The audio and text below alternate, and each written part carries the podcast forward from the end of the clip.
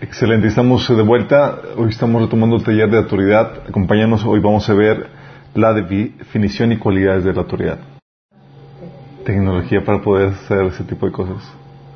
Ok, ya se compartió en igual.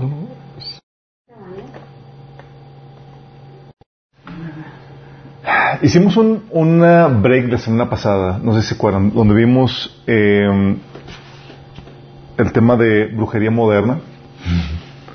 Sí.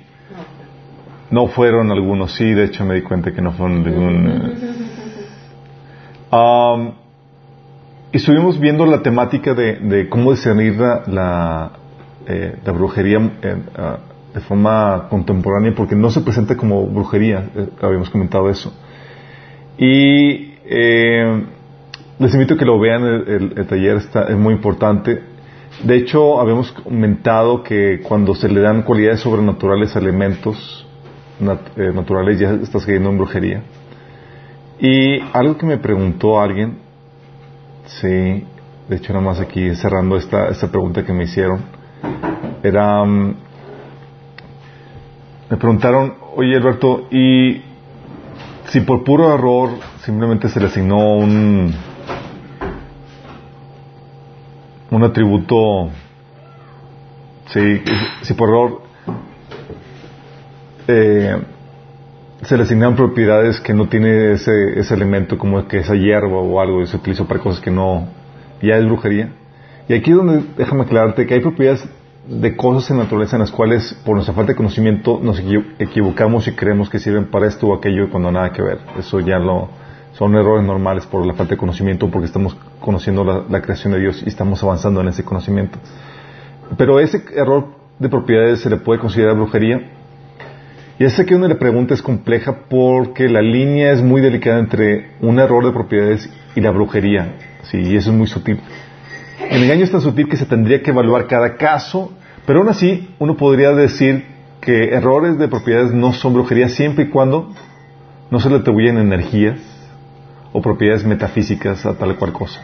O no se basen en concepciones paganas de energía, como los que habíamos discutido, chi, chakras, auroras, o no se vio el sentido común en cuanto a lo que pueda lograr. Oye, me dicen que este, este elemento, esta hierbita me va a sanar, me va a hacer, me va a hacer rico. o sea, son cosas que están saliendo de lo, de lo que es obvio que puede ser, ¿sí? O siempre y cuando también no utilicen métodos esotéricos de diagnóstico. Hablar a la inconsciencia, al cuerpo, al espíritu sanador, como mencionan, ha- hacen algunas prácticas. Eh, entonces el error se podría eh, manejar como que no es de brujería siempre y cuando el error consiste en atribuirle propiedades físicas erróneas. Oye, que esta hierba no es para la tos, es para otra cosa. Pero creías que era para la tos, por ejemplo. Sí. Entonces, si son errores de ese tipo, sabes que no es brujería. O si el error consta en atribuirle procesos físicos equivocados. Oye, pensabas que el sistema digestivo operaba de tal forma y nada que ver. Bueno, estamos hablando de que son errores de conocimiento, pero no de brujería. Entonces, que eso quería cerrarlo. A los que no lo vieron, por favor, véanlo. Está publicado en la página de Minas. Es el eh, en la sección de perturbación demoníaca. ¿Salen? Ok, retomando el tema de autoridad. Ah, estamos viendo los tipos, definición y cualidades en el tema de, autoridad. Vamos a hacer un pequeño repaso de lo que estuvimos viendo. Habíamos comentado que Lucifer deseaba tener la autoridad para gobernar a Dios, pero se le dio al hombre, ¿se acuerdan? Y eso nos metió en un conflicto cósmico donde el enemigo no solamente nos odiaba por ser guapos, sino porque nos dio, nos dieron la autoridad de que él deseaba, que él codiciaba, habíamos comentado. Habíamos comentado que toda autoridad viene de Dios. Y habíamos contestado la pregunta de por qué se le permite, por qué permite que gente mala y sanguinaria gobierne, por qué Dios le da autoridad a ese tipo de gente. Si quieren saber la respuesta, está en el primer video. Habíamos, habíamos visto también las cuatro formas en las que se manifiesta la autoridad, en la forma de, de orden, bendición, en la forma de libertad y en la forma de derecho. Y ahí habíamos comentado los derechos humanos, los derechos inferiores en, la- en las escrituras, y habíamos comentado por qué el derecho está- es muy importante, sí, dentro del orden de Dios. De hecho, es necesario para preservar el, orden de Dios.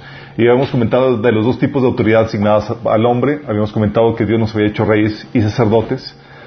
Eh, también habíamos comentado que la autoridad de rey es la autoridad para gobernar y ense- enseñorear sobre la tierra y estaba basada en la, en la naturaleza, en ser, en el hecho de que eres ser humano como especie, porque la autoridad se nos dio al ser humano como especie. ¿sí? Entonces cualquier cosa que haga, también habéis entendido que lo va a hacer por medio del hombre porque se le dio autoridad sobre la tierra, es el reino de los hombres, la tierra. ¿sí? Y por eso entendimos la lógica de la necesidad de orar, de que el hombre actúe, y por eso Dios requiere nuestra oración al igual que el enemigo. ¿sí? Y habíamos comentado la, autoridad sacerdotal, que es la autoridad para representar a Dios, basada en la imagen y semejanza de Dios. ¿sí? En el diseño original emanamos la imagen de Dios, entonces eso nos permitía representar a Dios eh, en justicia, en santidad, en el carácter, en, su sabiduría. ¿sí? La, caída trajo destrucción a eso y la redención viene a restaurar esta autoridad sacerdotal. ¿sí?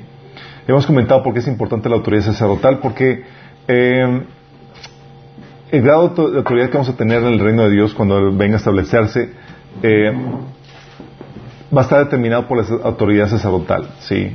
Y sin ella Dios no te va a poder usar. ¿Qué, qué eso? Entonces, y va a determinar tu posición eterna, habíamos comentado también.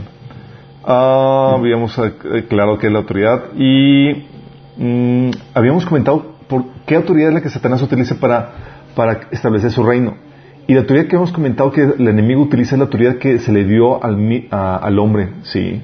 Utiliza eh, nuestra autoridad poniendo creencias equivocadas para afectar nuestra forma de pensar y afectar nuestra forma de, actuar, ¿sí? Y es aquí donde entramos el tema de propósito y definición de la autoridad, que es el tema lo que vamos a ver el día de hoy. Ok, vamos a poner ese tiempo en ya, después de hacer el, el repaso, vamos a poner ese tiempo en manos de Dios, ¿les parece? Padre Celestial, damos gracias porque tú nos das la vida y la oportunidad para podernos reunir, Señor, aquí, estudiar tu palabra. Señor, y en tu nombre, Señor, nos hemos reunido. te pedimos, Señor, que vengas y te manifiestes en medio nuestro, Señor, abriendo nuestros ojos, nuestro entendimiento para que podamos entender lo que tú tienes preparado para nosotros, Señor. Queremos aprender de ti, Señor. Queremos que también hables a través de, de mí, Señor.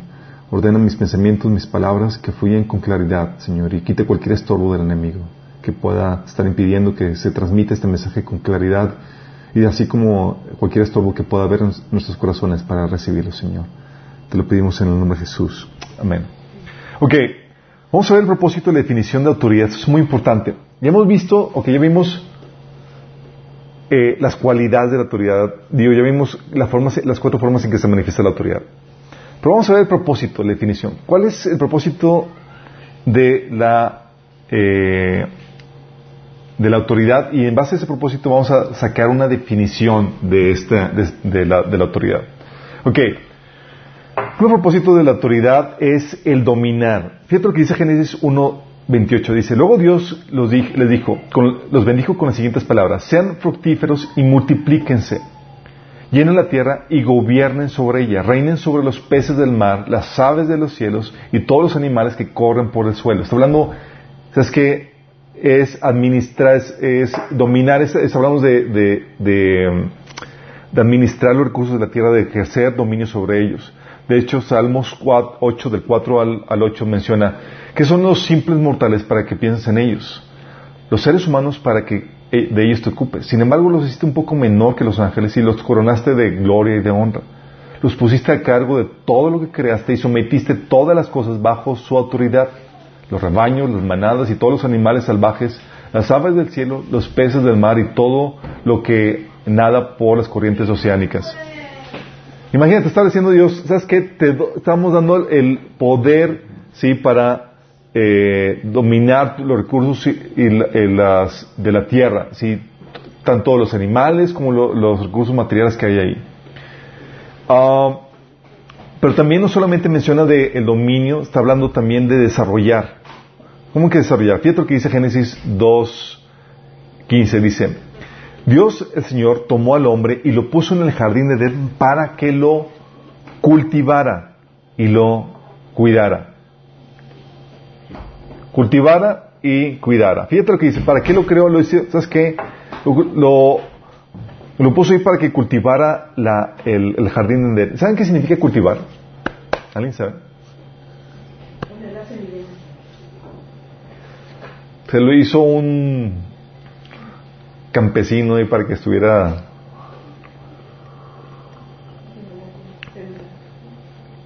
La palabra cultivar, chicos, es.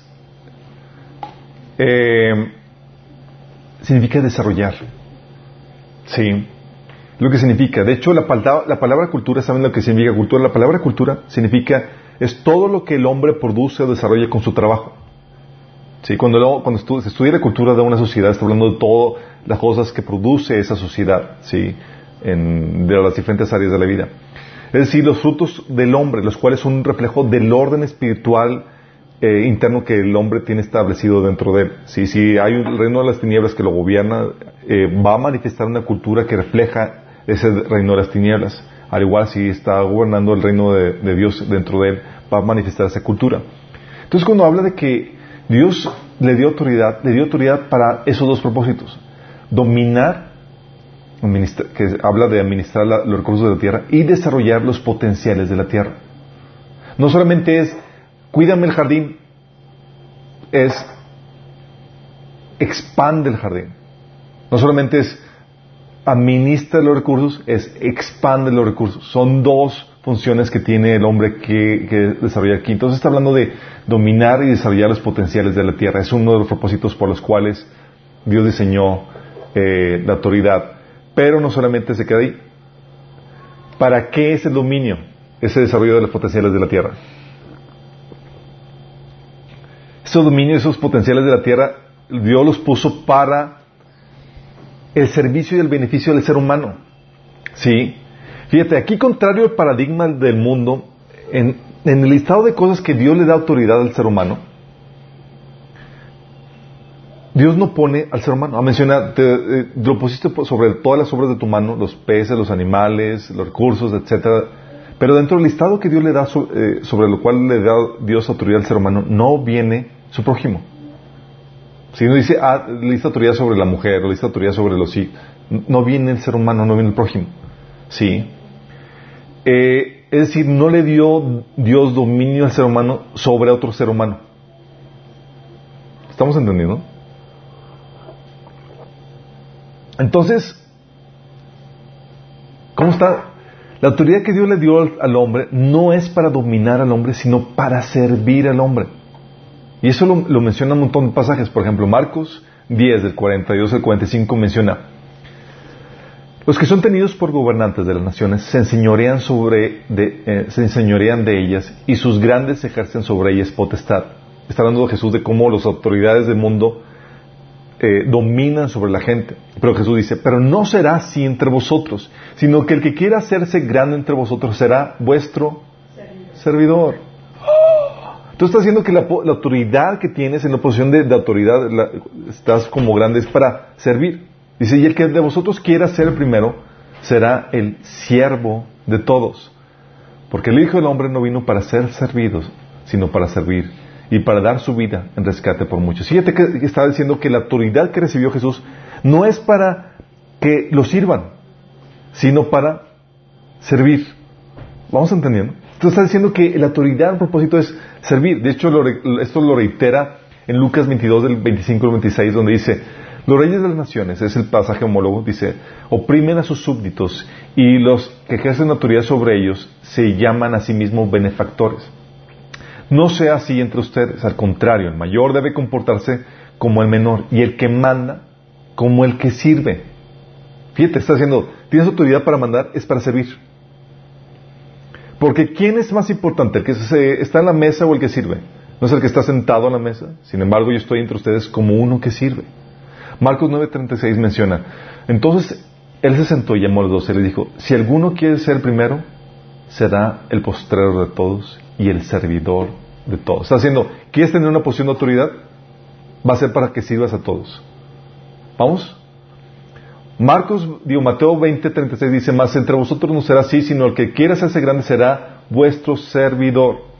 1 Corintios 13:10 dice, fíjate lo que dice Pablo, por eso les escribo todo esto en mi ausencia, para que cuando vayan no tenga que ser severo en, el uso de mi autoridad, la cual el Señor me ha dado para edificación y no para destrucción.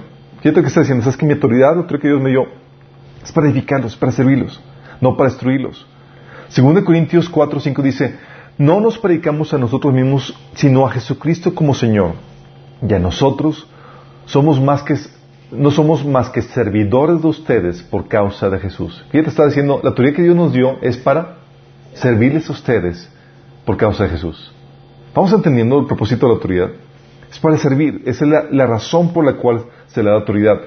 Dice Romanos 13 del 4 y versículo 6, dice, las autoridades están al servicio de Dios por tu bien. Pero si, haces lo, si estás haciendo algo malo, por supuesto que deberías de tener miedo, porque ellas tienen el poder para castigarte. Están al servicio de Dios para cumplir el propósito específico de castigar a los que hacen lo malo. Versículo 6.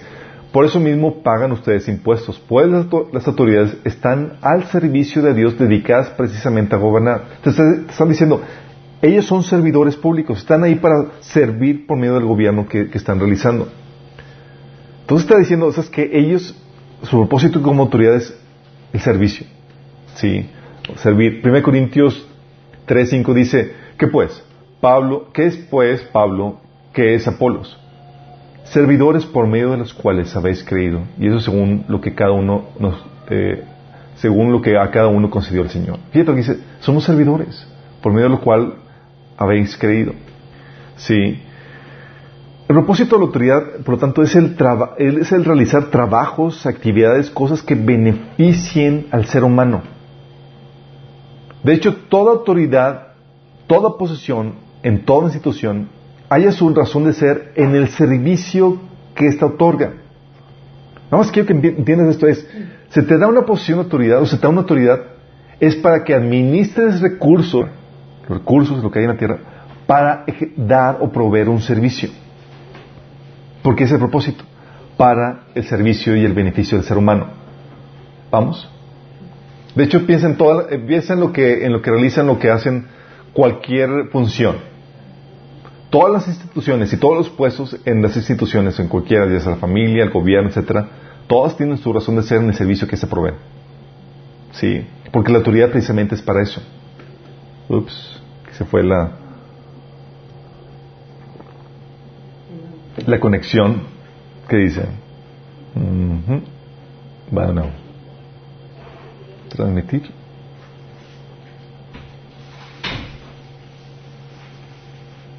Bingo. Ok, es para el servicio y el servicio humano, pero a esto hay que añadirle otra cosa más. ¿Sí?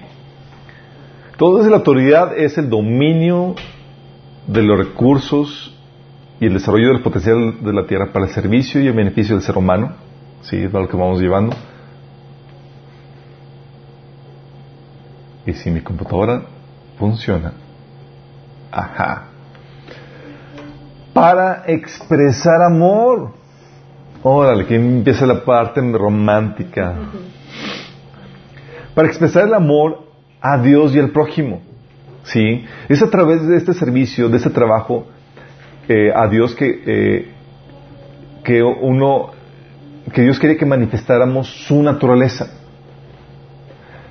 Dice la Biblia que eh, su naturaleza, que la, naturaleza de Dios es amor. Dice 1 Juan 7, 4 de 7 al 8, amados, amémonos unos a otros, porque el amor es de Dios todo el que ama es nacido de Dios y conoce a Dios. El que no ama no ha conocido a Dios porque Dios es amor. Sí. De hecho, en 1 Corintios 13, 2 dice que si no tengo amor, nada soy. O sea, si hago cualquier cosa, pero no lo hago con la motivación de amor, es en vano, dice 1 Corintios 13. De nada sirve que dé mi cuerpo, que dé mis bienes, si no lo hago por amor. Imagínate, te estás haciendo de Nazir. Sí. Pero amor, ¿amor a qué? Sí. Oye, hay gente que hace las cosas por amor al dinero. ¿Es ese amor que estamos hablando? No, claro que no. Estamos hablando del amor a Dios en primer lugar y amor al prójimo. Cuando hablamos del amor a Dios, estamos hablando del amor a Dios con la motivación de que Dios sea alabado, que sea exaltado. Mateo 22, 38 habla acerca de esto. Dice, Jesús le dijo, amarás al Señor tu Dios con todo tu corazón, con toda tu alma y con toda tu mente. Este es el primero y grande mandamiento. Mateo eh, 6, 16 dice, cuando habla de que cuando lo amas, tu motivación en todo lo que haces es que Él sea exaltado. Dice, de la misma manera, dejen que sus buenas acciones brillen a la vista de todos, para que todos alaben a su Padre Celestial. Te está diciendo que la motivación por las cuales hagas las cosas es para que tu Padre sea exaltado, para que la gente alabe, sí, al Padre Celestial. Vamos, ¿por qué? Porque tu motivación, quieres que, porque lo amas, quieres que Él sea alabado, quieres que sea exaltado. Pero no solamente es amor a al prójimo, digo a Dios, es también amor al prójimo. ¿Qué es lo que deseas cuando amas al prójimo? ¿Qué le deseas? Su beneficio. Sí. Cuando amas a Dios, quieres que sea Dios exaltado. Cuando no amas a tu prójimo, quieres que sea Él beneficiado, quieres su bienestar. Entonces, el amor, el amor al prójimo se ve en la motivación de que sea beneficiado y realizas acciones para ello. Quiero que se beneficie, ¿qué vas a hacer? Puedes hacer reacciones para ello. Cuando, y eso viene de forma natural, cuando amas a Dios, ¿qué va a suceder? Vas a amar de forma natural a tu prójimo. Dice 1 Juan 4, de 20 al 21. Si alguno dice, yo amo a Dios y aborrece a su hermano, es mentiroso. Pues el que no ama a su hermano, a quien ha visto, ¿cómo puede amar a Dios a quien no ha visto? Y nosotros tenemos este mandamiento de él. El que ama a Dios, ame también a su hermano. Fíjate lo que está diciendo. Dice, yo amo a Dios, sí, pero obedece a su prójimo, y tal es un mentiroso. Porque una consecuencia natural del amor a Dios es el amor al prójimo. Tú puedes ver que amas a, Dios cuando estás amando al, prójimo. ¿sí? ¿Qué tanto debes amar a tu prójimo?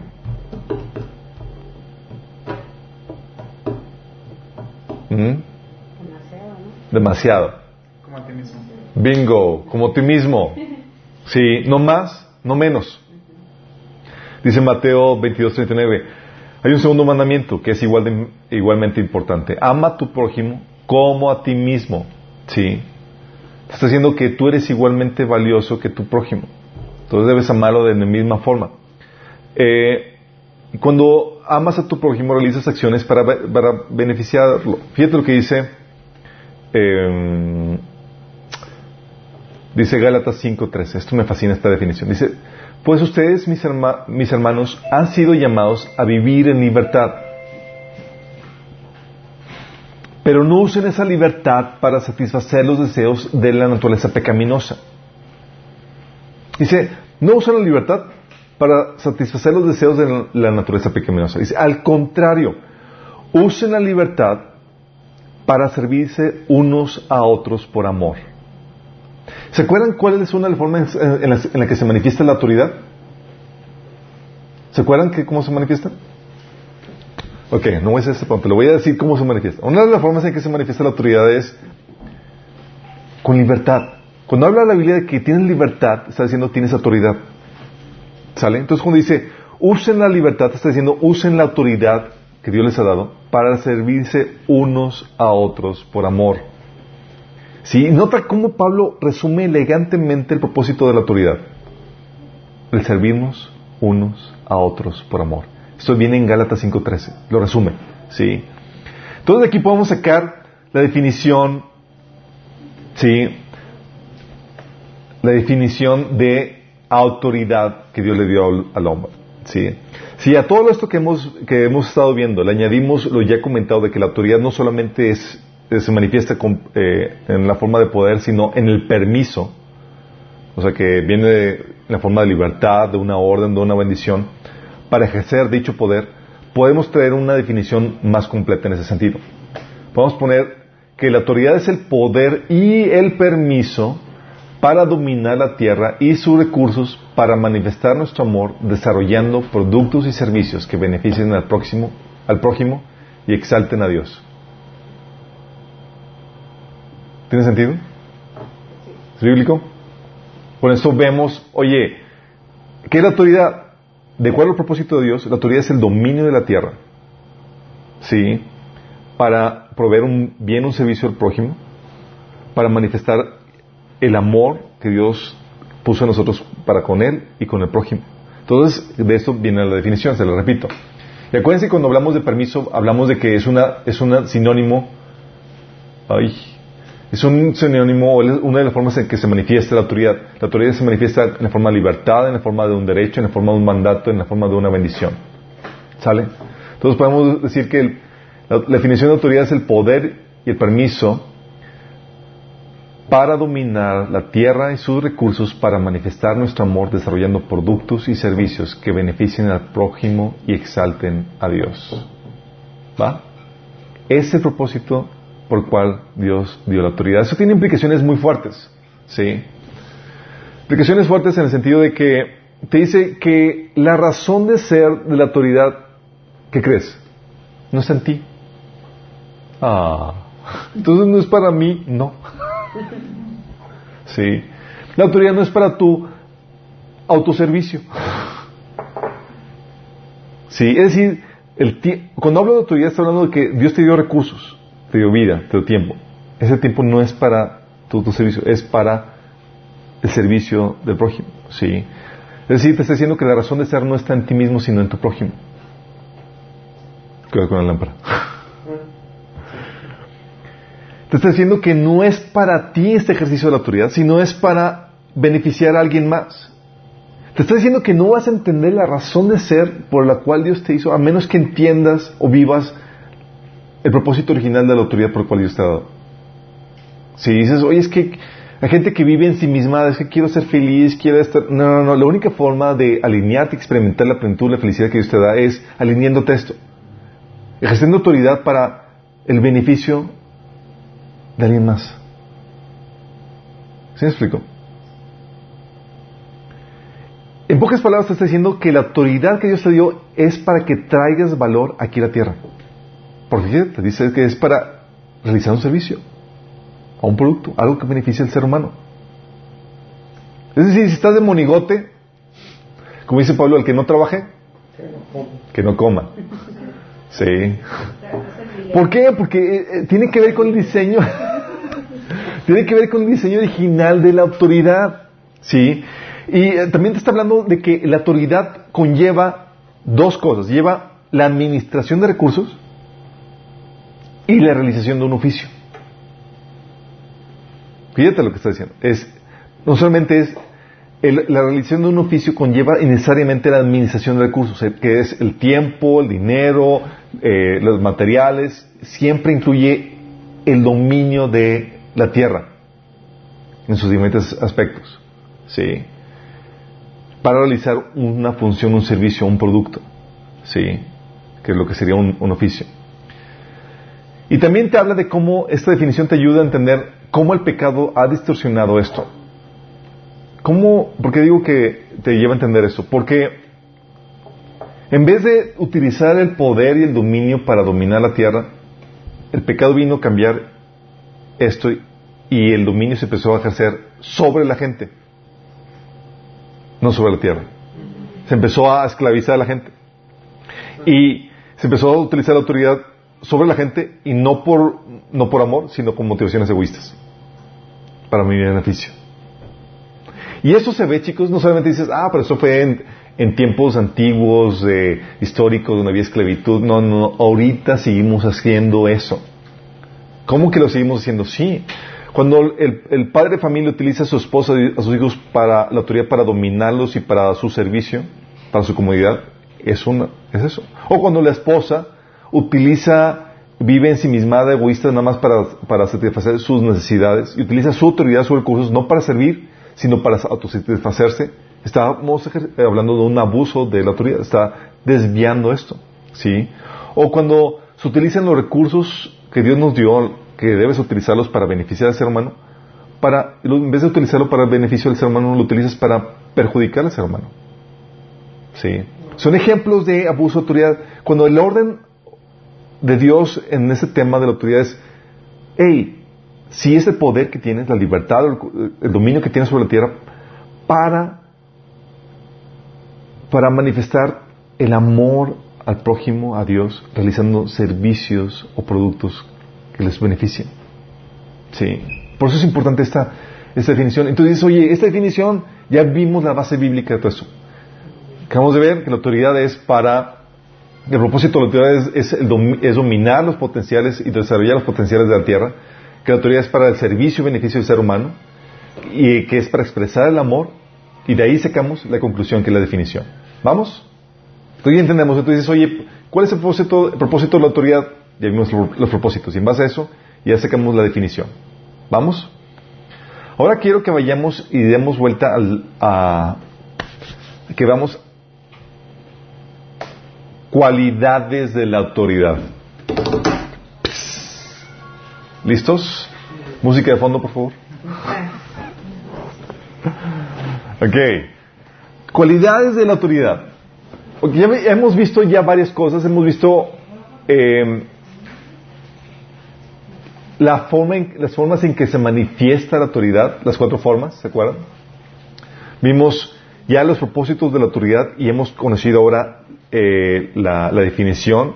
Hemos también tocado los dos tipos de autoridad que Dios le dio al ser humano. Entonces ya hemos abarcado un, buen territorio en esto. Ahora vamos a ver las cualidades que tiene la autoridad que Dios le ha dado al ser humano. Ok, Dios me dio, Dios me dio dominio. ¿Cuáles son las cualidades de autoridad que Dios me ha dado? Sí. Primero que debes entender es que la autoridad, como hemos comentado, conlleva poder. En la Biblia te vas a encontrar que la palabra que utilizan para poder se le llama gracia. Cuando la Biblia dice, básate de mi gracia porque mi poder se perfecciona en tu debilidad, está hablando de ese poder que Dios te da para que puedas llevar a cabo las, eh, afrontar las problemáticas o los retos que estás viviendo. ¿Sale? Es Déjame explicarlo. La palabra gracia es como el amor de Dios en acción para ayudarte. Sí, para empoderarte, para beneficiarte. Sí. Entonces, cuando hablamos de que, eh, de que conlleva poder, lleva, eh, conlleva gracia, está hablando de que la autoridad necesariamente conlleva poder, conlleva gracia, un respaldo de Dios para que puedas llevar a cabo ese cometido, eso sobre el cual te dio autoridad. Cuando dice, te voy a dar autoridad, pero no te doy esa habilidad para dominar la tierra, pues estamos hablando de qué. Pero no te doy habilidades, sí.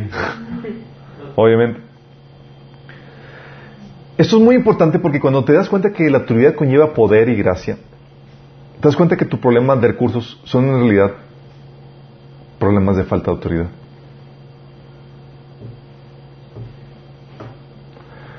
Lo único que necesitas es que Dios lo ordene para que lo tengas para que los cursos vengan.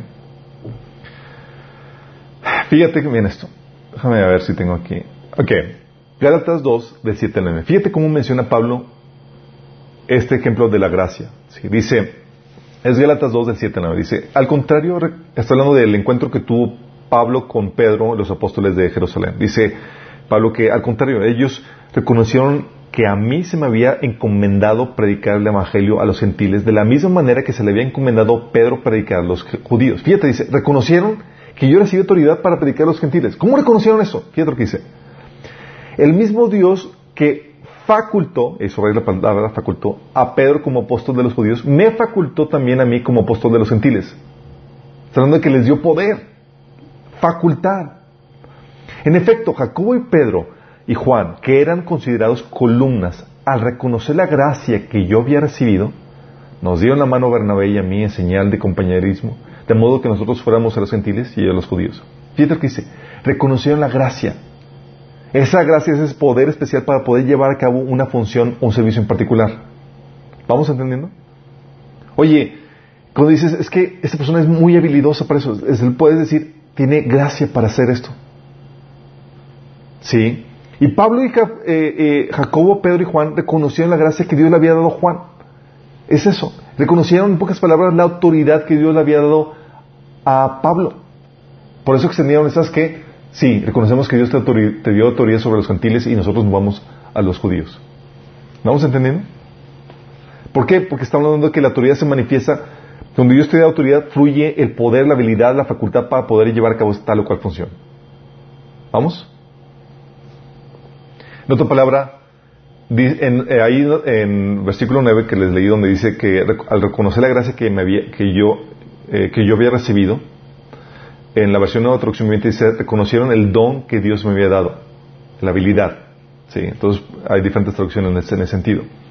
Por ejemplo, habíamos comentado que una de las formas en, las que Dios sanaba, ¿se acuerdan? En las que, formas en que Jesús sanaba era dando órdenes. ¿Se acuerdan? ¿Por qué? ¿Alguien se acuerda? Sí, te voy a sanar. Jesús era, sabía que como la autoridad conlleva poder, te doy una orden para que hagas algo que en, tu, que, en esta enfermedad no puedes hacer. Porque darte la orden te estoy dando el poder para que lo hagas.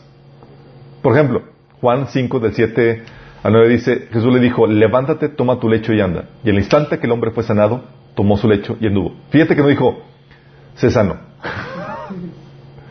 le dio una orden. ¿Por qué? Porque él sabe que la orden conlleva el poder para llevar a cabo esa orden. ¿Sí? ¿Vamos entendiendo? Por eso, Pedro entendiendo muy bien esto, fíjate lo que le dijo Pedro a Jesús cuando Jesús estaba caminando sobre las aguas. Entonces se le respondió Pedro y dijo, Señor, si eres tú, manda que yo vaya sobre ti, eh, que yo vaya a ti sobre las aguas. Y él le dijo, ven. Y descendió Pedro de la barca y andaba sobre las aguas para ir a Jesús. ¿Cuál es el secreto? ¿Por qué Jesús anduvo, por qué Pedro anduvo sobre las aguas? Porque Jesús le dio la orden. Dijo, ven.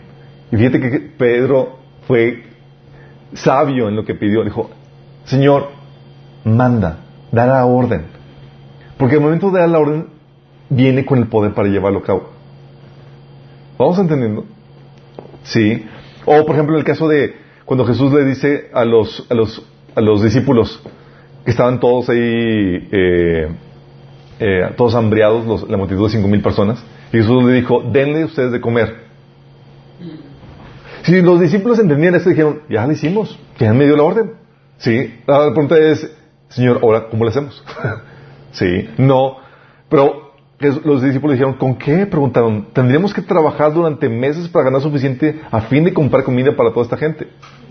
O sea, era imposible para ellos. Pero Jesús dijo, denles de comer. Con esa orden, sabes que Dios ya te está dando el poder para poder llevar a cabo lo que te está pidiendo. ¿Sí? ¿Vamos entendiendo? O, por ejemplo, ¿se acuerdan cuando este Elías eh, eh, mandó a la, sequía a todo el pueblo de Israel y estaba siendo alimentado en un riachuelo, estaba tomando agua y le mandaban cuervos, le traían comida. ¿Se acuerdan de eso? Se secó el riachuelo y Dios le dijo a, Elías en primera, primera de Reyes 17.9, vete a vivir en la aldea de Serapta, que está cerca de la ciudad de Sidón.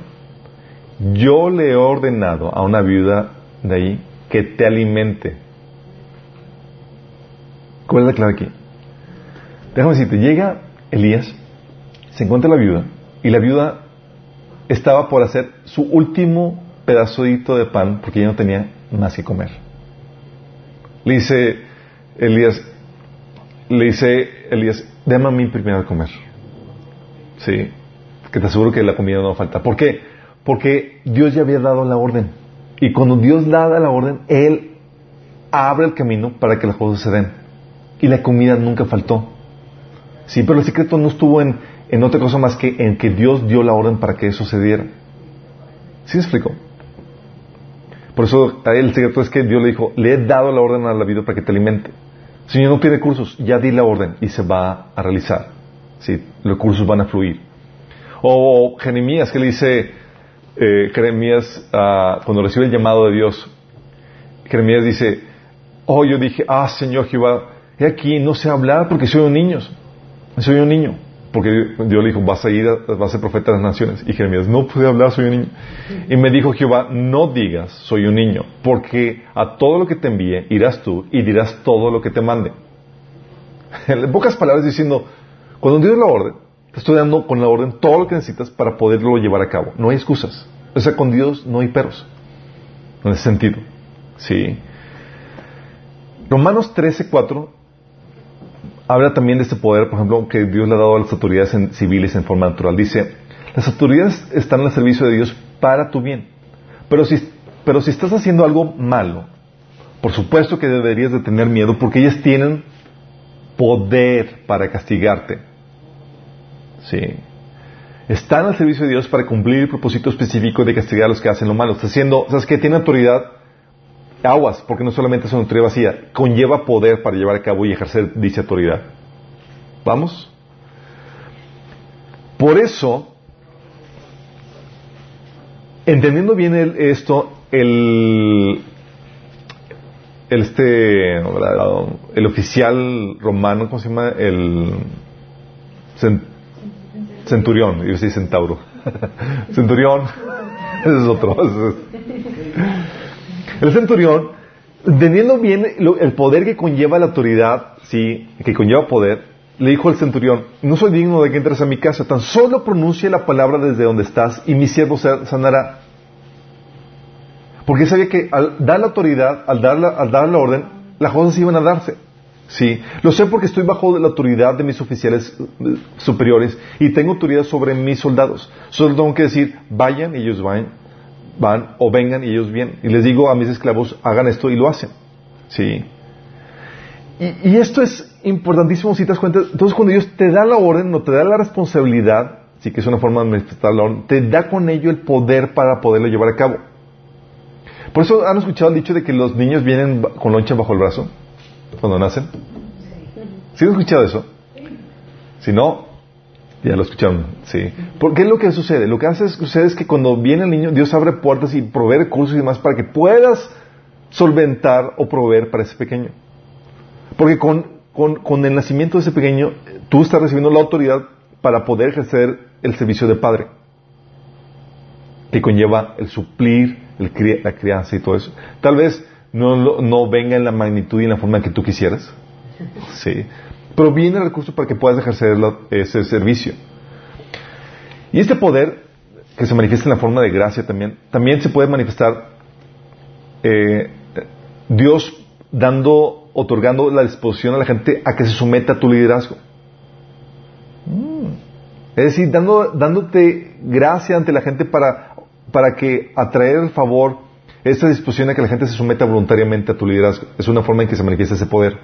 Por ejemplo, dice David en el Salmo 18, 43 al 44, más hecho cabeza de las naciones, pueblo que yo no conocía me sirvió. Al huir de mí me obedecieron, los hijos de extraños se sometieron a mí.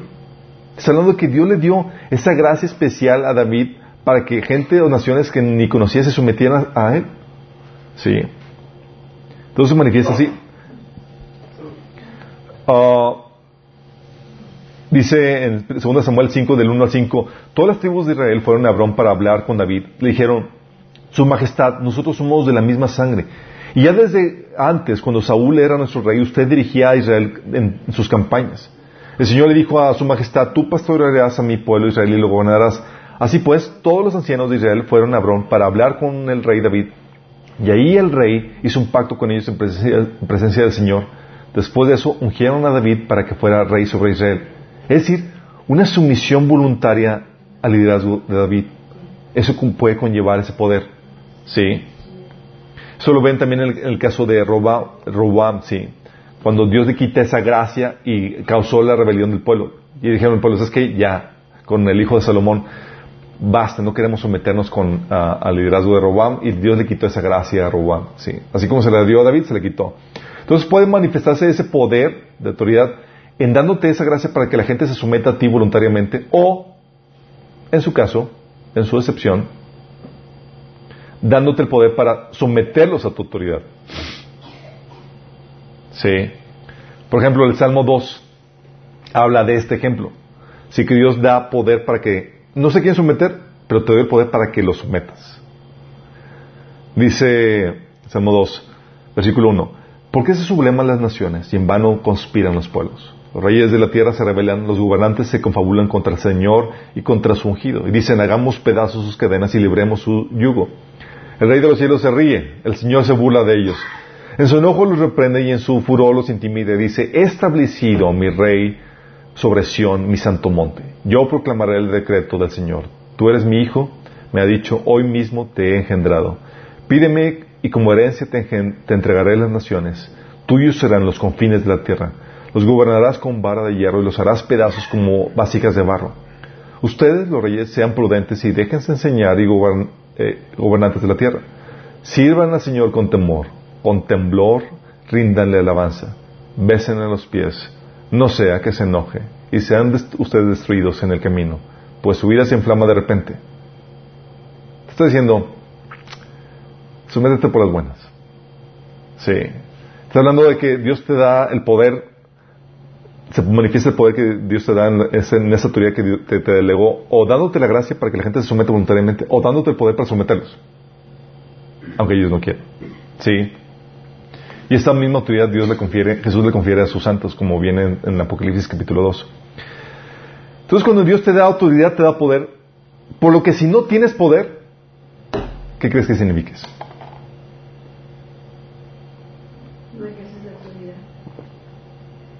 Si no tienes poder, simplemente no te da autoridad. Y cuando hablamos de poder, hablamos de tiempo, de habilidad, de don, de capacidad, de recursos. ¿Vamos? La autoridad para gobernar la tierra fue dada de forma general al ser humano. Tienes que entender esto. Cuando dijo Dios, gobierna sobre la tierra, lo dio al ser humano como género. ¿Sí? Pero de forma particular, uno tiene que encontrar su área de autoridad. ¿En qué área en particular de todas, de todas las áreas de la, de, la actividad humana a mí se me ha dado autoridad? Y es ahí donde tienes que identificar el don o la habilidad que Dios te ha dado. Tu don es tu área de autoridad. ¿Han escuchado el dicho de, es que debes dedicarte a lo que te apasiona? ¿Tienes escuchado? Así que encuentra tu pasión. ¿Sí? Es mentira.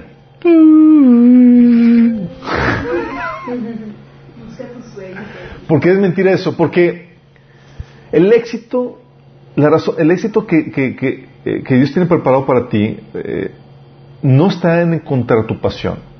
Se trata de hacer tu don tu pasión. ¿Sí me explico? Porque de nada hay gente que tiene la pasión por cantar, pero no tienen la voz. ¿Sí? Por más que quieran y sueñan ser artistas y toda la cosa, y es su sueño y toda la cosa, pero ¿qué crees? Cantan horroroso. Sí, son reales que cantan mal, pero hay otra área en la que Dios sí te ha dado habilidad. hay otro área en la que sí te ha dado don.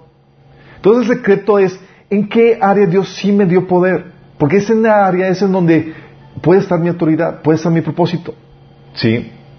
Por eso dice 1 Pedro 4:11, si alguno habla, hable conforme a las palabras de Dios. Si alguno ministra, ministre conforme al poder que Dios da, para que en todo sea Dios glorificado por Cristo, a quien pertenece la gloria y el poder, la gloria y el imperio por los siglos de los siglos. Amén. Fíjate que dice, dice que ministres de acuerdo al poder que Dios te da. Si Dios no te está dando poder, no lo hagas. Encuentra el área donde Dios sí te dio la habilidad del poder.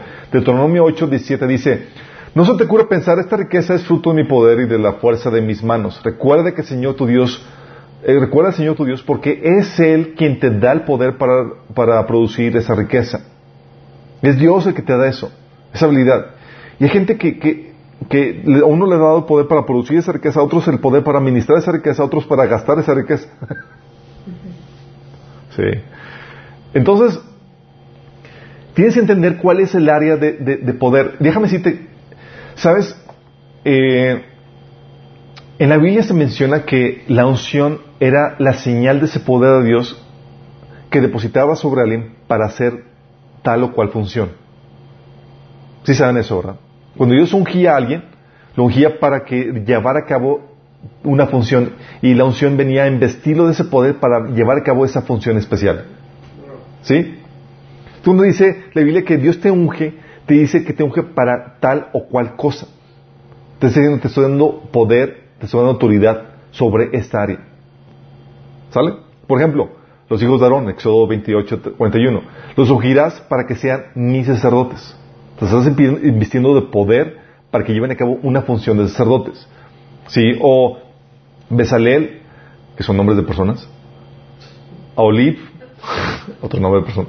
Que eran ungidos, ¿sabes para qué eran ungidos? Para hacer labores artísticas. Dice, los he llenado del Espíritu de Dios. Cuando habla de la Biblia de unción, está hablando de llenarlos del, del, Espíritu de Dios. ¿sí? Y cuando habla de llenar el Espíritu de Dios, está hablando de investirlos de poder. Por eso dice Jesús que recibiréis poderes cuando haya venido el Espíritu Santo sobre ustedes. Está hablando de van a recibir ese poder para llevar a cabo tal o cual función. No es para que te sientas nada más poderoso, Dios. Oh, sí. No, es para llevar a cabo una función. ¿Vamos? Y dice aquí, los he llenado del Espíritu de Dios de sabiduría, inteligencia y capacidad creativa para hacer trabajos artísticos en oro, plata y bronce. ¿Te imaginas una unción para llevar a cabo arte? wow, Dios me ha ungido. Sí. Está genial. Pero todos hemos recibido una área en la cual hemos, podemos, el Espíritu de Dios puede fluir, la unción de Dios puede fluir en esa área, pero tenemos que encontrar esa área. Sí. Pero ¿sabes cómo lo detectas? Cuando es muy, es algo muy particular de la unción, cuando haces cosas que para mucha gente requiere entrenamiento, pero a ti te sale de forma natural. Es una señal clara de tienes poder ahí. Algunos tienen unción para regarla.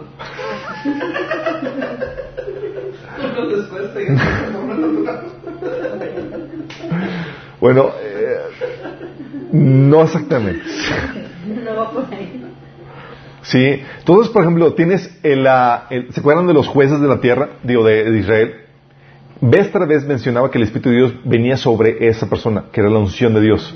Venía sobre Otoniel, Gedeón, Jefté, Sansón, que eran para que fueran jueces, libertadores, caudillos que liberaban al pueblo de Israel. Y la unción era para eso, para que fueran esos libertadores, para que llevaran a cabo esa función. Y tú lo ves eso en, jueces, ahí están los, eh, por cuestiones de rapidez no voy a, citar todas las pasajes, pero están en, en, el estudio.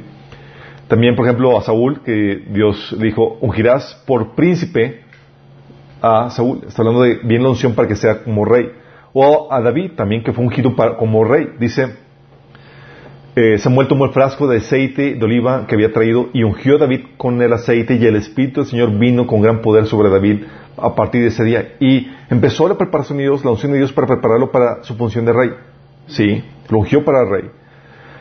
Hay la unción que es para rey, para profeta. Por ejemplo, dice, Dios le dio la instrucción a Elías de que ungiera a, Eliseo como profeta en su lugar. Primera Reyes 19, 16. Sí. Um, Miqueas, por ejemplo, habla de, esta unción que estaba sobre él, dice Miqueas 3.8, de, unción de profeta. Dice, yo en cambio estoy lleno del poder, lleno del Espíritu del Señor, lleno de justicia y de fuerza para echarle en cara a Jacob su delito, para reprocharle a Israel su pecado. ¡Órale! O sea, aún el trabajo de exhortación, de, de es, Tienes que estar investido con la unción, ¿sí? O Jesús, ¿sí? Jesús mismo hablaba de eso, dice, el Espíritu del Señor está sobre mí por cuanto me ha ungido para dar buenas nuevas a los pobres, a enviar a sanar a los quebrantados de corazón, a pregonar libertad a los cautivos, y vista a los ciegos, a poner libertad a los oprimidos, a predicar año agradable al Señor. Sí, te está la unción siempre tiene que ver con el poder para llevar como un servicio. Entonces cuando tú pides, Señor, úngeme, eso dice, ¿para qué? Lléname, Señor, con tu espíritu. ¿Y ¿Para qué? No está haciendo nada. ¿Sí me vamos entendiendo? Siempre es.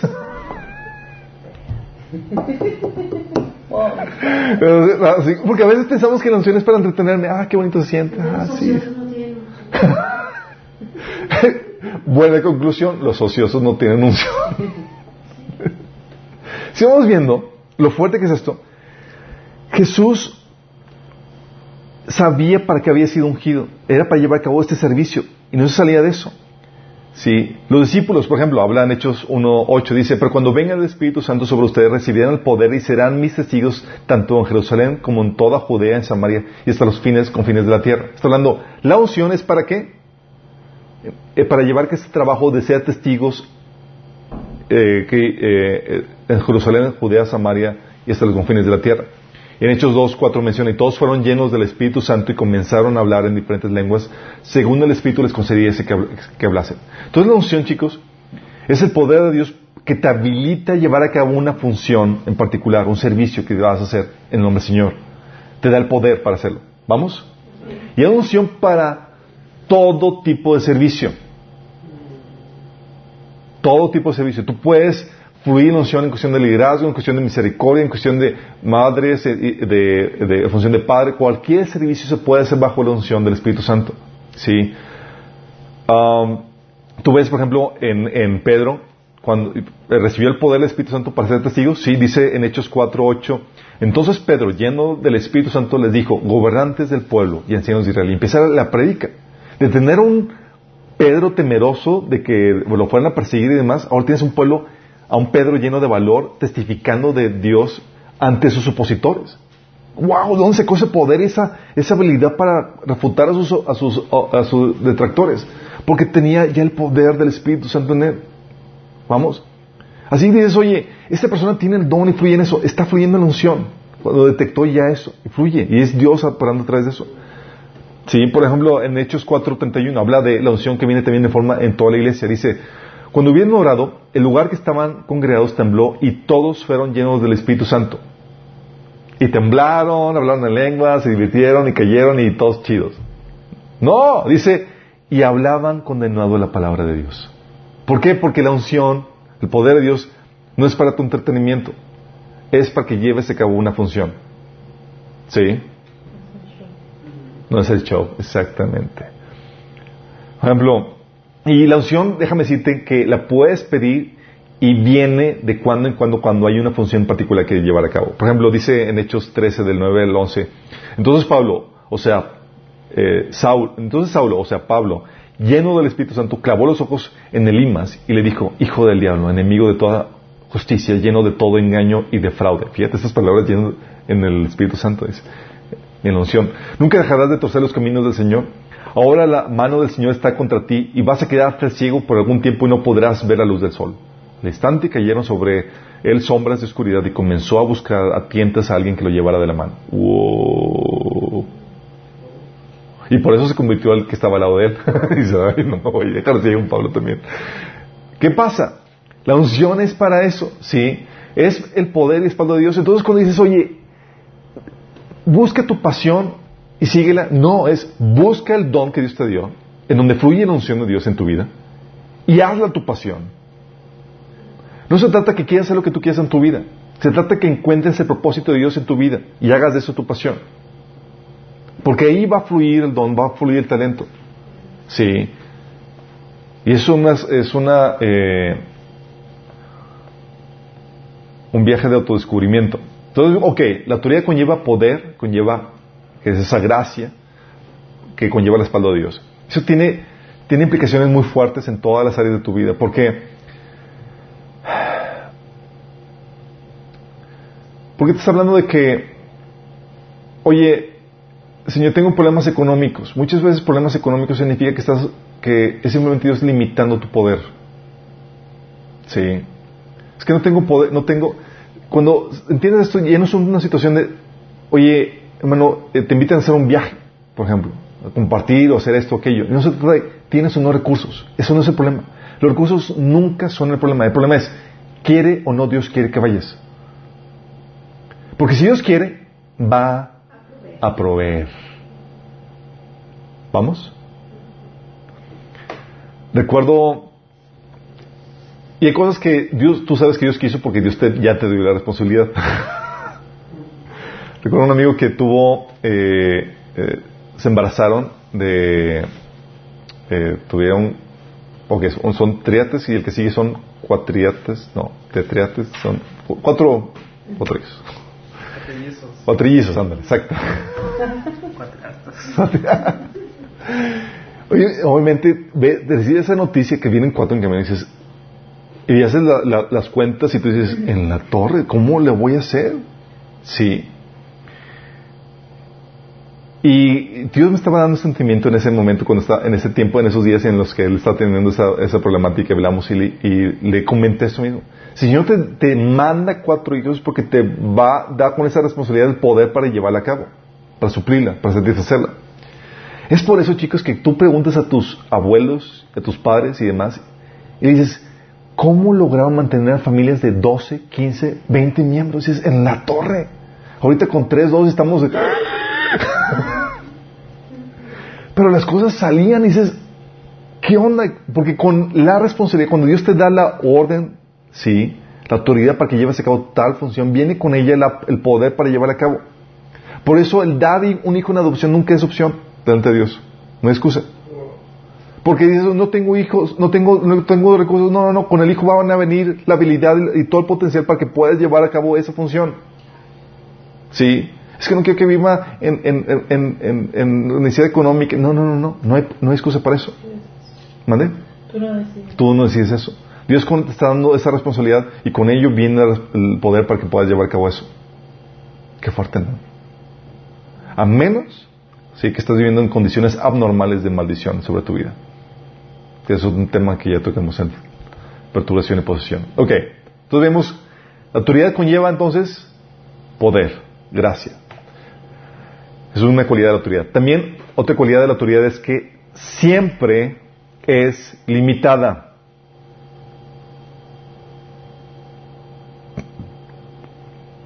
Ok. Siempre limitada con excepción de alguien. Con excepción de Dios y de Jesucristo, y Jesucristo después de su glorificación, ellos, o Dios, mejor dicho, tiene toda la autoridad suprema. Y es toda autoridad. Dice Jesús, dice Mateo 28, 18, Jesús se acercó y dijo a sus discípulos, se me ha dado toda autoridad. Y aquí te habla de las dimensiones donde abarca la autoridad, en el cielo y en la tierra. ¿Te imaginas? ¿Quién es el Señor del cielo? Y de abajo. Estás hablando que tiene toda autoridad. Efesios 1 del 19 al 23 dice, es el mismo gran poder que levantó a Jesucristo de los muertos y lo sentó en el lugar de honor a la derecha de Dios en los lugares celestiales. Ahora Cristo está muy por encima de todo, sean gobernantes o autoridades, poderes o dominios o cualquier otra cosa, no solo en este mundo, sino también en el mundo que vendrá. Dios ha puesto todo bajo la autoridad de Cristo, a quien hizo cabeza de todas las cosas para beneficio de la iglesia. Y la iglesia es el cuerpo de Cristo el cual Él la completa y la llena, también es quien da plenitud a todas las cosas en todas las partes con su presencia. Hablando de la autoridad que Dios le dio sobre todo, sí, a Jesucristo. 1 Corintios 15, del 26 al 28 dice, el último enemigo que será destruido es la muerte, pues Dios ha sometido todo a su dominio. Al decir que todo ha sometido a su dominio, es claro que no se incluía Dios mismo, quien todo lo sometió a Cristo. Y cuando todo les ha sometido, entonces el Hijo mismo se someterá a quien él, a quien le sometió a todo, para que Dios sea todos en todos. Ok, entonces, dice, Dios le dio toda la autoridad a su Hijo, y cuando ya Jesús tenga dominio sobre todo, Dios, Jesús le va a pasar la autoridad a, eh, le va a entregar toda la autoridad del Padre para que le gobierne sobre todo. Pero te dice esto, si Jesús tiene toda la autoridad y, toda la autoridad, y la autoridad siempre conlleva poder, si te digo, tengo toda autoridad, entonces debo tener todo el poder. ¿Lógico? Lógico, ¿verdad? Y lo que dice, Apocalipsis 1 del 7 al 9 dice, yo soy el alfa y el omega, está hablando Jesús, el principio y el fin, el que es, que era y el que ha de venir, el todopoderoso. ¿Por qué? Si Jesús tiene toda autoridad, entonces debe tener todo, el poder. ¿Vamos? ¿Tiene lógica? Lógica. Apocalipsis 5.13 lo reitera el que está sentado en el trono y al Cordero, sea la alabanza, la honra, la gloria y el poder por los siglos de los siglos. Y Lucas 1.37 menciona, porque no hay nada imposible para Dios. Entonces, ok, cuando hablamos de Dios y de Cristo, tiene todo el poder y tiene toda la autoridad. Pero cuando hablamos del resto de los seres humanos, el principio es que la autoridad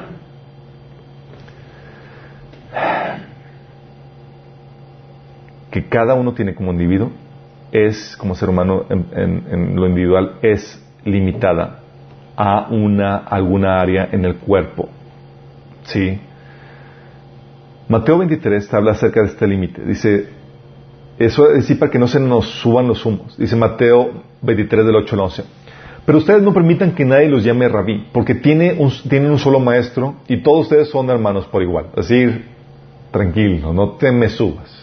¿Sí? Aquí yo soy aquí, son hermanos por igual. Además, aquí en la tierra no se dirigen a nadie llamándole Padre porque solo, un, solo Dios, que está en el cielo, es su Padre espiritual. Y no permitan que nadie los llame Maestro porque ustedes tienen un solo Maestro, el Mesías. ¿Sí? Y ah, habla esto de, de Jesús, Cristo es el Maestro, es la cabeza. Te lo reitera en Efesios 5:23 que dice, Cristo es cabeza y salvador de la iglesia, la cual es su cuerpo.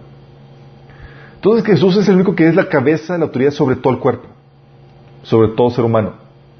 Todos los demás tenemos autoridad limitada. Jesús no, no es como que dice, ah, eh, te delego mi, mi posición. ¿Sí? Su posición no está, no está como vacante. 1 Corintios 12, del 14 al 21 dice, el cuerpo no es solo un miembro, sino muchos. Si todo el cuerpo fuera ojo, ¿dónde estaría el oído? ¿Y dónde estaría el olfato? Mas ahora Dios ha colocado los miembros, cada uno de ellos, en el cuerpo como Él quiso. Fíjate que eso te enseña cosas muy profundas. Te está diciendo que dentro del cuerpo, todos como seres humanos, como individuos, formamos, ocupamos una un lugar en el cuerpo. Y al, hablar de que ocupamos un lugar en el cuerpo, está hablando que ocupamos una función dentro del cuerpo. No toda la función de todo el cuerpo. ¿Tiene sentido? Es decir, tu autoridad dentro del cuerpo está limitada al lugar en que estás dentro del cuerpo. ¿Vamos? Entonces el resto funciona. Toda la autoridad, solamente Dios tiene autoridad. Eh, el resto de los seres humanos tenemos una autoridad limitada. Solo tenemos una autoridad limitada a un área dentro del cuerpo. Y por lo tanto, como la autoridad es limitada, tu poder es... Ah. Tu poder es limitado. ¿Por qué? Porque nada más requiere, nada más requiere poder para llevar a cabo la autoridad que se te ha delegado. Es que no tengo poder, no, no es problema, no es un problema de poder, el problema es que no sabes cuál es tu autoridad, sobre qué cosas tienes que ejercer tu autoridad que ya se te delegó. ¿Sí me explico? Porque en esa área, sobre esa área sí tienes poder. Y Dios lo limita así para que no, no, no, no, agarres monte. Así el poder te limita a que encuentres esa área de autoridad. No, no es una situación de que estoy frustrado porque no tengo poder. No, no, no, mi chavo. No es una situación de que no tengas poder, simplemente no se te dio poder sobre asuntos en los cuales no tienes autoridad. Encuentra aquello sobre lo que sí tienes autoridad. Entonces el poder es limitado. Por eso dice Romanos 12, del 6 al 8. Dios en su gracia nos ha dado dones diferentes para hacer bien determinadas cosas. Por lo tanto, si Dios te dio la capacidad de profetizar, habla con toda la fe que Dios te ha concedido. Si tu don es servir a otros, sírvelos bien. Si eres maestro, enseña bien. Si tu don consiste en animar a otros, anímalos. Si tu don es dar, hazlo con generosidad. Si Dios te ha dado la capacidad de liderar, toma la responsabilidad en serio. Y si tienes el don de mostrar bondad a otros, hazlo con gusto. ¿Sí te estás dando cuenta? Estás diciendo, encuentra tu don. En eso sí tienes autoridad. Entonces no es para que vivas frustrado. Señor, es que no tengo poder. No tienes. Encuéntralo. Y ejércelo. ¿Sí me explicó? Entonces está limitado, la autoridad está limitada a una función dentro del cuerpo de Cristo. A un lugar, a tu posición dentro del cuerpo de Cristo de poder, por tanto está limitado.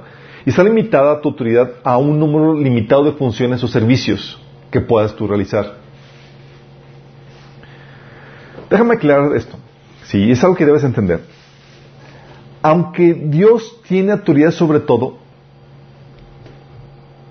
Él no hace todo. Ah, profundo, ¿verdad? Él gobierna sobre todo por medio del del ser humano. ¿Vamos? ¿Cómo? Delegando. Delega la gran comisión, el llamado Pablo. En la parábola de los ves cómo Dios delega, te da recursos y te, pone a trabajar. En las epístolas ves a Pablo delegando autoridad, etcétera. Por eso debes entender esto. La autoridad del ser humano como especie es omnivacante como género humano. Sobre todo. Sí, como raza humana. Salmo 8, 6 dice, lo hiciste señorear sobre las obras de tu mano. Todo lo pusiste debajo de sus pies. ¿Sí? Entonces, como género humano, gobernamos sobre todo. Como género, como cuerpo. ¿Sí? Así la humanidad como cuerpo gobierna sobre todo, es decir, realiza todas las funciones en todas las áreas de la vida. Cuentas a seres humanos gobernando en el, gobierno, en las artes, en el, la política, en, ya dije la política, en todas. la familia, etcétera, ¿sale? Entonces tienes al, al, a la humanidad como un cuerpo gobernando sobre todo, es decir, realiza todas las funciones en todas las áreas de la vida. Por eso ves que en Romanos 3.1 que Dios delega autoridad a todo ser humano, delega a, a gente no cristiana como autoridades eh, eh, civiles y demás. Y por eso menciona autoridades de gobierno no cristianas como siervos de Dios, en Romanos 13, eh, del 4 al 6.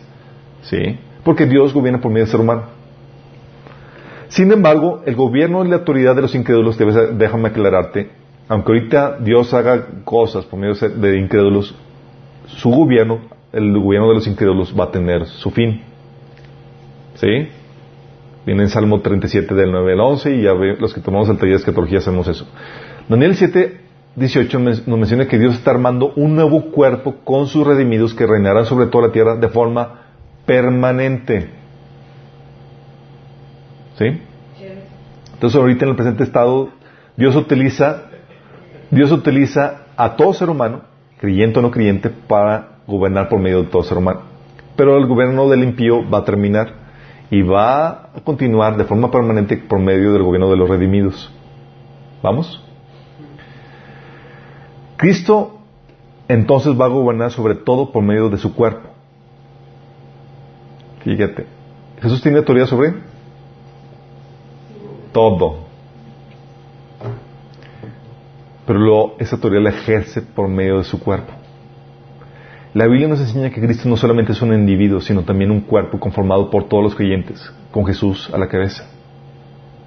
Dice 1 Corintios 12, 12, 12, porque así como el cuerpo es uno y tienen muchos miembros, pero también los miembros, ah, porque así como el cuerpo es uno y tienen muchos miembros, pero todos los miembros del cuerpo, siendo muchos, son un solo cuerpo, así también Cristo. O sea, que Cristo es un, no solamente es un individuo, todo el cuerpo de creyentes redimidos. ¿Vamos? Entonces cuando dice que Cristo recibió toda autoridad, ¿sabes qué conlleva? Juntamente nosotros con Él. Y Él gobierna por medio de nosotros, delega, sí, en el cuerpo. Dice Hebreos 2, 8, y le dice autoridad sobre todas las cosas. Ahora bien, cuando dice que todas las cosas significa que nada queda afuera, pero todavía no vemos que todas las cosas sean puestas bajo su autoridad. El nombre de Cristo va a ejercer eh, eventualmente toda la autoridad. Así la autoridad sobre todo es dada al género humano y el cuerpo de Cristo de forma permanente. Pero como individuos, como instituciones en particular dentro de este cuerpo, nuestra autoridad está limitada a, una, a unas cuantas funciones o unas cuantas áreas. ¿Tiene sentido? Como individuo, los roles reflejan las diferentes áreas del servicio sobre las que se te ha dado autoridad. Si tienes el rol de padre de familia, tu servicio es el de padre. Si tu rol es el de empresario, el servicio que dices es el de empresario. Si es el de rol es el de presidente, el servicio que dices es el de presidente. ¿Sí? Aunque puede ser variado, es limitado. Una persona puede tener el rol de padre, de esposo, de maestro, pero sus roles están limitados, no, es como que haga todos los roles. ¿Me explico? Y es una autoridad esa persona para cada área. No hay autoridad ni humana ni institucional que apunte como la cabeza del cuerpo, o sea, la iglesia, la sociedad, sino solo Cristo. No es como diga, ah, sí, yo soy la cabeza. No, ni siquiera el gobierno. Por eso dice 1 Corintios 12, del 14 al 21, el cuerpo no es un solo miembro, sino muchos. Si todo el cuerpo fuera ojo, ¿dónde estaría el oído? ¿Dónde estaría el olfato? Estás diciendo, ocupas una función, no ocupas todo el cuerpo. Y no lo eres. Y hay iglesias, hay pastores hay gente que, se cree todo el reino de Dios. ¿Es en serio? Piensan que el reino de Dios, el cuerpo de Cristo está confinado a ellos, a sus ministerios. A su iglesia.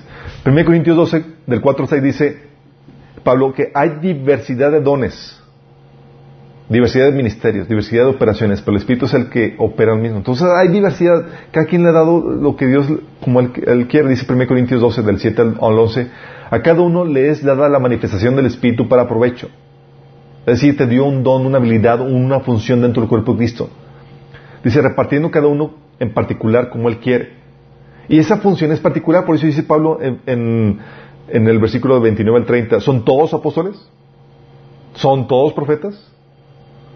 ¿Todos maestros? ¿Hacen todos milagros? ¿Por qué? Porque la autoridad y, y el poder que Dios te dio es limitado. No haces todas las funciones dentro del cuerpo de Cristo. No haces todas las funciones dentro de la sociedad. Hay una interdependencia, dependes de otros, de otras personas, de otro ser humano. Pero como, como género humano, tenemos autoridad sobre todo. ¿Vamos? Por eso hablaba de que a uno los unge como sacerdotes, Éxodo 28, 41, a otros como reyes, 1 Reyes 19, 6, eh, a otros para hacer diseños, como habíamos visto. Eh, y por eso también Pablo, Jesús, antes de que fuera glorificado, él sabía que su autoridad estaba limitada. Lucas 12 del 13 al 15 dice Jesús cuando alguien, cuando querían que Jesús ungiera como repartidor, como juez. Jesús dijo, ¿quién me ha puesto sobre vosotros como juez o partidor? Jesús dijo, no, mi autoridad no es esa. Pero mi autoridad es para enseñar. Y aquí te voy a dar una moraleja de esto. Y les da una enseñanza. Él sabía limitar su autoridad y no transgredir el área de unción a la cual había sido, para la cual había sido ungido. ¿Vamos bien? Es muy importantísimo esto.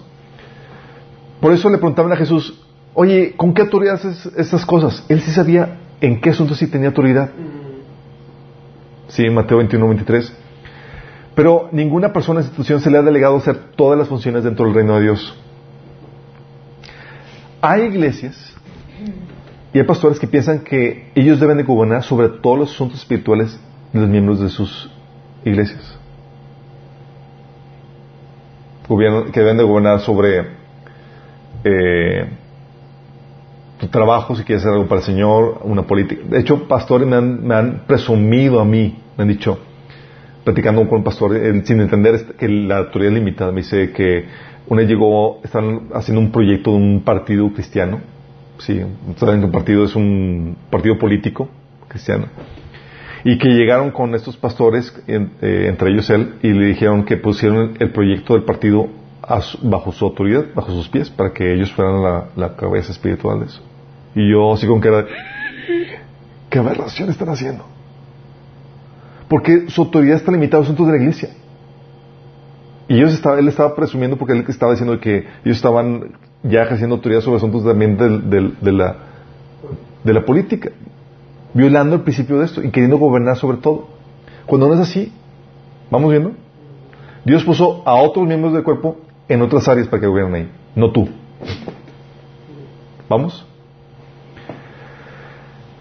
Por eso tú puedes ver que incluso Jesús antes de la glorificación, cuando estaba aquí fungiéndose como ser humano, como enteramente como hombre, tenía autoridad limitada y sabía respetar esos límites y conocía, el, conocía sobre qué sí tenía autoridad. Isaías 61, del 1 al 2, sabía, el Espíritu de Dios me ungió para predicar y te saben todo eso. Libertar a los cautivos, apertura de casa de los oprimidos, etc. Sabía que esa era su función. Sabía que tenía, por ejemplo, autoridad, potestad para perdonar los pecados, que tenía poder para poner su vida y volverla a tomar, como dice Juan 10, 18. Pero cuando llega al punto donde dice Lucas 12, del 13 al 14, Dice, le dijo una multitud, maestro, di a mi hermano que parte conmigo la herencia. Mas él le dijo, hombre, ¿quién me ha puesto sobre vosotros como juez o partidor? Le puso un alto. Dijo, yo no tengo autoridad sobre eso. ¿Quién me ha puesto? ¿Quién me, ha puesto? ¿Quién me dio la autoridad? Y acto seguido les da una moraleja, les da enseñanza, porque tiene el poder para enseñar. ¿Sí? O también sabía que Jesús no tenía poder, la autoridad para sabe quién se va a sentar a su derecha o a su izquierda. ¿Se acuerdan? Que llegaron los hijos de, de esta. Los hijos del trueno. Sí, Juan y Santiago que le dicen. Que le pide con la mamá por delante para que le pidiera pues, quién iba a sentarse a su diestra y siniestra. Y, y le dijo: Jesús, el sentaros a mi derecha y a mi izquierda no es mío darlo. Yo no tengo autoridad sobre eso. Sabía limitar eso. Entonces Jesús en su, antes de su glorificación nos da el ejemplo de cómo él limitaba su autoridad porque sabía que la autoridad estaba limitada. ¿Sí? La Biblia nos enseña a no excederla para no abarcar oficios o áreas de, de servicio que no te corresponden. Em, de aquí lo vamos a, a pararlo, chicos, para continuar la próxima semana. Oh. Pero vamos bien, estamos en el área limita, servicio, el, la autoridad limitada. Vamos a meternos aquí, vamos a pararnos en, en cuando eh, vamos a ver en la próxima sesión el caso de Uciel cuando quiso acceder su autoridad a áreas que no le competen. Le cayó la lepra. Sí, vamos a ver qué onda con eso y otros casos más. Pero pronto vamos a terminar con una oración. Sí. Eh, ese tema de, ese asunto del área de que la autoridad limitada, chicos, es sumamente importante. Vamos a ver implicaciones terribles de este principio. Así terribles. De que si no se. Mejor no me adelanto. Pero vamos a ver esto. Tiene, es muy importante este principio. Sí. Ah, vamos a poner este tiempo en manos de Dios. a cerrar este tiempo. Señor, te damos gracias, Padre. Porque tú nos enseñas, Señor, la autoridad que tú nos has conferido como seres humanos, Señor. Padre, te rogamos que tú nos sigas enriqueciendo y, llevándonos por este proceso de, de, entender, Señor, para qué nos dice la autoridad. Que podamos vivir de acuerdo al propósito original de la autoridad que tú nos has delegado, Señor. Señor, si hemos utilizado o mal usado nuestra autoridad, perdónanos, Señor. Si no la hemos utilizado para servir a nuestro prójimo y en amor, perdónanos. Y ayúdanos a vivir de acuerdo a ese diseño original, Padre. No excediendo nuestra autoridad, sino limitándola al área que tú nos ungiste, Señor. Si no hemos encontrado el área de nuestra unción, ayúdanos, Padre, porque podamos fluir ahí, Señor, y glorificarte en esa área, Señor. Ayúdanos en este proceso, te lo pedimos, Señor, en nombre de Jesús. Amén. Los que nos, nos vieron, nos vemos el próximo martes, primero Dios, misma hora, mismo canal.